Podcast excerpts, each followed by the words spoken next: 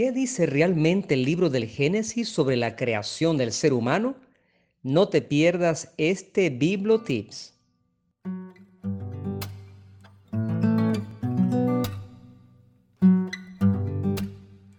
Hola, soy Alfredo Fermín, un cura apasionado por los temas bíblicos, y esto es Biblos Podcast, para todos los que quieran recorrer conmigo el maravilloso mundo del libro de los libros. Bienvenidos.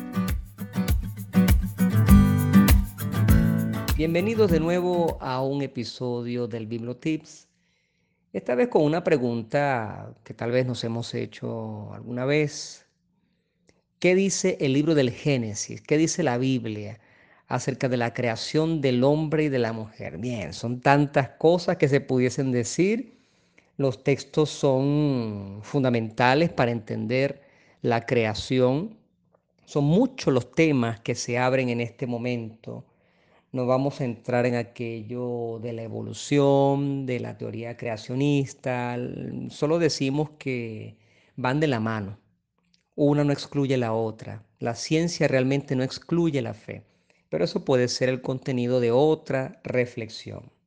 Vamos a unos datos muy curiosos sobre la creación del hombre y de la mujer del libro del Génesis. Y yo te recomiendo que agarres tu Biblia para que te des cuenta de las cosas que vamos a hablar precisamente en este momento. Ante todo, nos encontramos con una sorpresa que se estudia en la materia propia del Pentateuco, cuando se estudian los relatos bíblicos, los de la creación, los del inicio del mundo. Y es lo siguiente, según Génesis 1, 26 y 28 hay una creación del hombre. Pero resulta que tenemos la sorpresa que en el capítulo 2, versículo 7, siempre del Génesis, hay un segundo relato de la creación del hombre. Y en el versículo 18 y siguientes la creación de la mujer, la creación de Eva. Por lo tanto, ya partimos con un dato muy curioso, que está duplicado el relato de la creación del ser humano en un mismo libro y a pocas palabras de distancia, nada más para entendernos. Por lo tanto, nos preguntamos qué sucede aquí. Más adelante estudiaremos acerca de una teoría que es la teoría documentaria con respecto a varias tradiciones que le metieron mano a los libros del Pentateuco, es decir, a los cinco primeros libros de la Biblia. Y nosotros estamos ubicados en este momento en los primeros capítulos del Génesis, los primeros capítulos de toda la Biblia judío-cristiana. Bueno, ya tenemos ese dato. Hay dos relatos muy cercanos en distancia de la creación del hombre. ¿Por qué? Porque hay dos tradiciones distintas que un redactor final propuso para que estuvieran pues en el mismo libro. Parece mentira. Esta es una tradición milenaria, pero hoy en día hay personas que no saben que en los primeros capítulos del Génesis, a poca distancia uno del otro relato, existe este duplicado. Repito, en el capítulo 1, versículos 26 al 28 está el primer relato y en el capítulo 2, versículo 7, el segundo relato.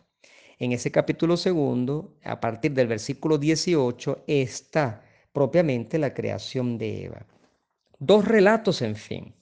¿Qué es lo que llama la atención? Todos conocemos las palabras en cuanto al primer relato, que dice, hagamos al hombre a nuestra imagen y semejanza tenemos dos teorías con respecto a ese verbo en primera persona plural, hagamos. La tradición cristiana siempre ha pensado que Dios habla desde la perspectiva de la Santísima Trinidad. Sabemos, según el Catecismo Católico, que existe el Padre, el Hijo y el Espíritu Santo. Un solo Dios, tres personas distintas, tres funciones, una misma sintonía, un mismo sentir, un mismo obrar, personalidad propia, pero un solo Dios. ¿Imposible de entender? Puede ser. Hay tradiciones cristianas como la de Agustín que intentaba meterse en su cabeza el misterio de la Santísima Trinidad y no lo logró, a pesar de ser una persona que escribía sobre la figura de Dios, la persona de Dios. Por lo tanto, tenemos esa primera teoría de que el plural hagamos se refiere a la Santísima Trinidad.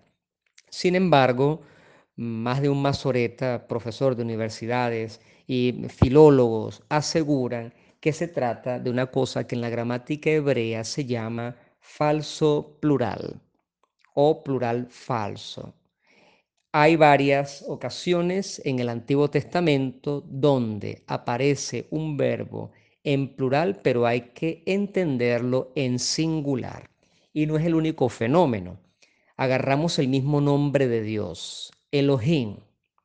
Elohim, etimológicamente hablando y filológicamente hablando, significa dioses, no significa Dios porque efectivamente el nombre más primitivo de Dios era El, E-L, E de elefante y L de lámpara, El. Ese es el nombre original de Dios.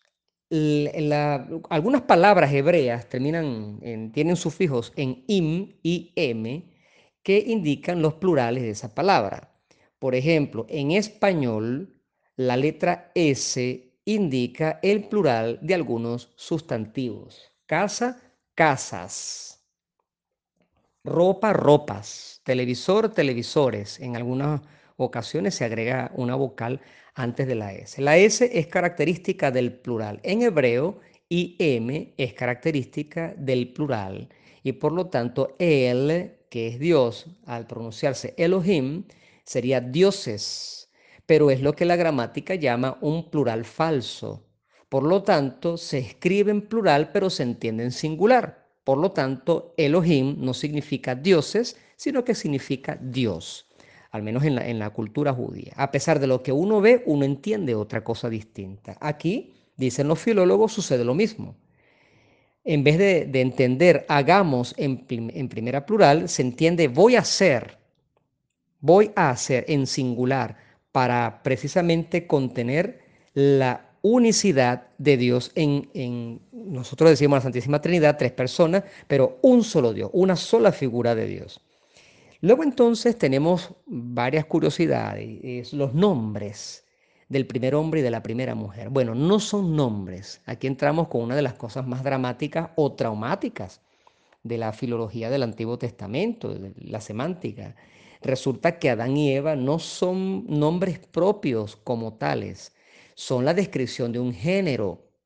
Por eso, y a pesar de lo que siempre enseñamos a los niños en el catecismo, la primera pareja, Adán y Eva, son símbolos de los géneros. ¿Qué significa esto?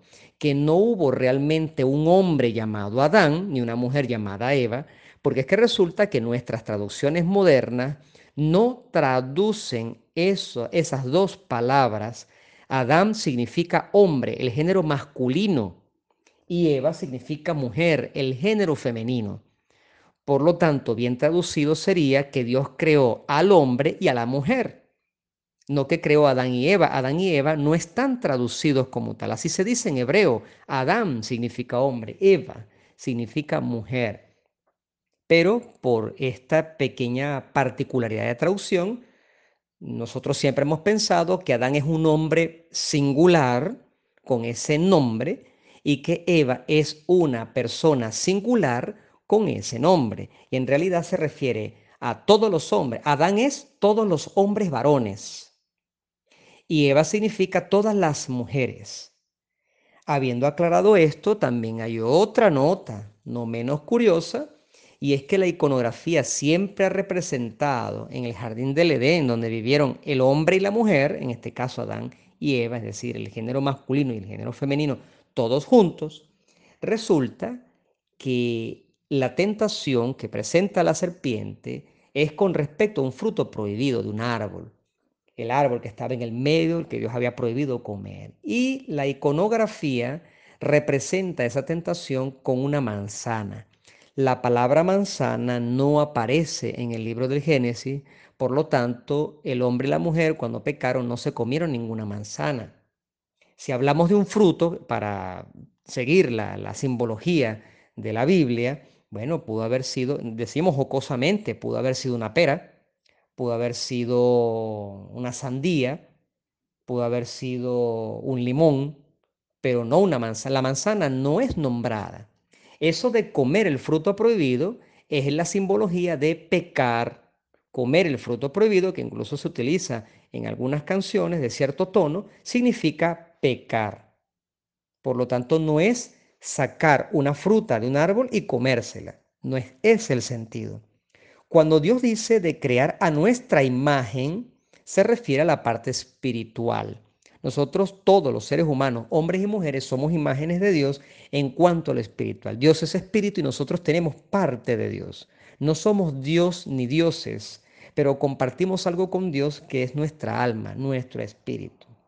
Cuando se dice en el mismo texto de la boca de Dios, crear a semejanza, porque dice nuestra imagen y semejanza, la semejanza se refiere a la racionalidad y la libertad.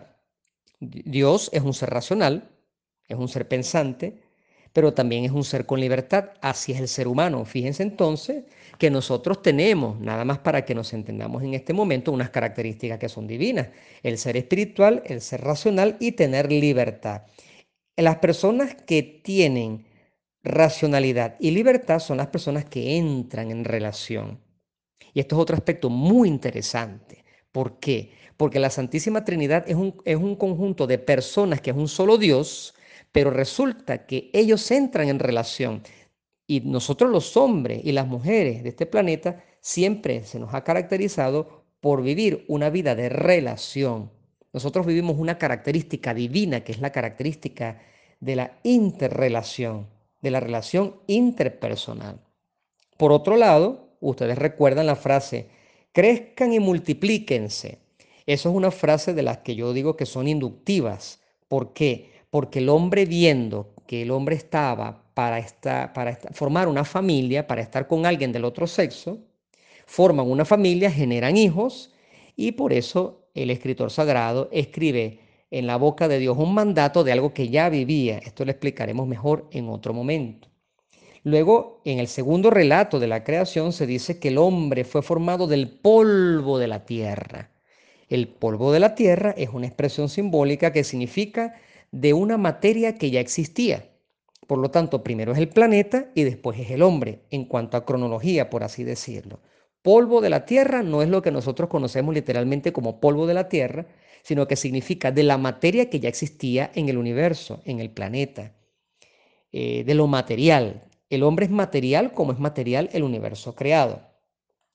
Dios insufló, alitó, dicen algunas traducciones, sobre el hombre para darle vida aliento de vida, el respiro, y alitó o insufló en las narices del hombre. Me parece que es curioso que no teniendo, pues, sino esos conocimientos médicos o naturales del, del tiempo, el, el razonamiento es bastante primitivo. El hombre respira y el respiro es lo que le da vida. Sin respiro no tiene vida. El hombre respira por la nariz y entonces de allí se viene que Dios insufló o alitó su aliento de vida y respiro en las narices del hombre. Finalmente, en el eh, capítulo 2, versículo 18, en la creación de Eva, como dijimos al inicio de este podcast, el, el relato bíblico hace mm, decir a Dios, para que el hombre no esté solo, vamos a darle una compañía para que lo ayude. ¿Qué significa toda esa expresión? El matrimonio natural.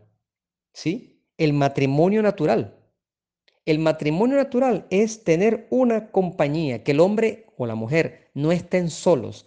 Ahí se está proclamando que el matrimonio natural está bendecido por Dios. Con el aspecto no menos curioso de que el hombre se duerme o Dios duerme al hombre, le saca una costilla y lo vuelve a coser, como que si fuera un médico, esa expresión significa que la mujer está hecha del mismo material del hombre. Somos fisiológicamente diversos y complementarios, pero somos materiales, las mujeres y los hombres, de la misma materia. Me parece a mí que no puede pasar debajo de la mesa que Dios, después de haber creado a la mujer, le presenta al hombre a esa nueva creación. Dios agarra a la mujer y se la presenta al hombre. Esto es muy bonito y puede servir para muchas reflexiones espirituales.